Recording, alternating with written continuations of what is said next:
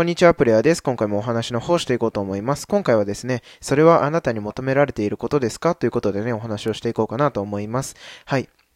で、よくね、えー、悩み相談というものがね、えー、来ると思うんですね。皆さんもね、一度は経験したことあると思うんですけれども、まあ、そこに対してね、まあ、アドバイスをするというようなね、ことが、まあ、少なからず皆様もね、経験あるかなと思うんですけれども、果たしてそのアドバイスというのはですね、相手が求めていることなんでしょうか？うん、そこにね、えー、重きを置いて、今回お話ししていこうかなと思います。はい。えー、僕個人のね、答えとしては、えー、相談をされているってことはね、えー、まあ、ほ、ほぼほぼ全てだと思ううんですけれども、えー、答えを求められていないというふうに思っています。うん。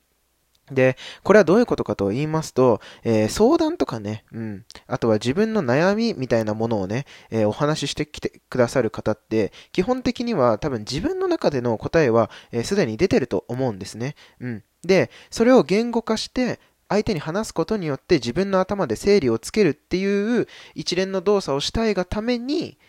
僕たちに、えー、対して、うん、もしくはあなたに対して、えー、相談をしに来ているというふうに僕は考えています。うん。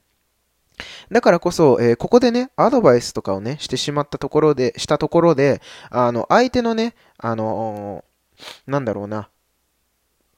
うーん考えにそぐわないものだったとしたら、まあ否定されているとかね、あこの人は自分のこと分かってくれていないんだなっていう風なね、えー、捉え方をされることがね、多いのかなという風に思います。うん。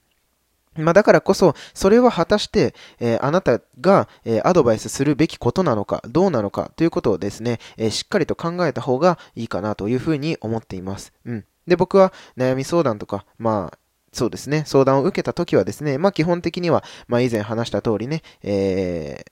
ミラーリングだったりとか、うん、まああとは、そうですね、フォローアップクエスチョンを使ってですね、あの基本的には相手の